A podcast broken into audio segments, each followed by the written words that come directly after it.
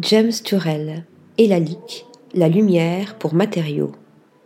Cherchant à créer une architecture de l'espace avec la lumière, James Turrell mène ses explorations à grande échelle.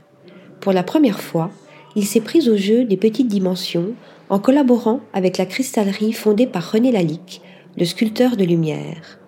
En hommage au paysage de l'Ouest américain, où il a installé son observatoire céleste du Roden Crater, Turrell a transposé son ressenti de l'Arizona dans deux flacons de parfum aux formes pures et aux couleurs puissantes, jouant à capter et à diffracter les ondes lumineuses.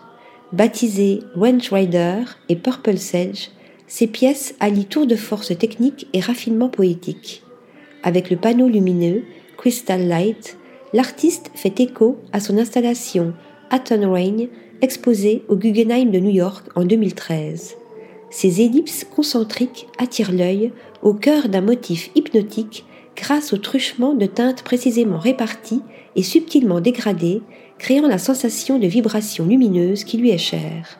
Petites, ces œuvres sont néanmoins monumentales. Article rédigé par Sophie Ressa.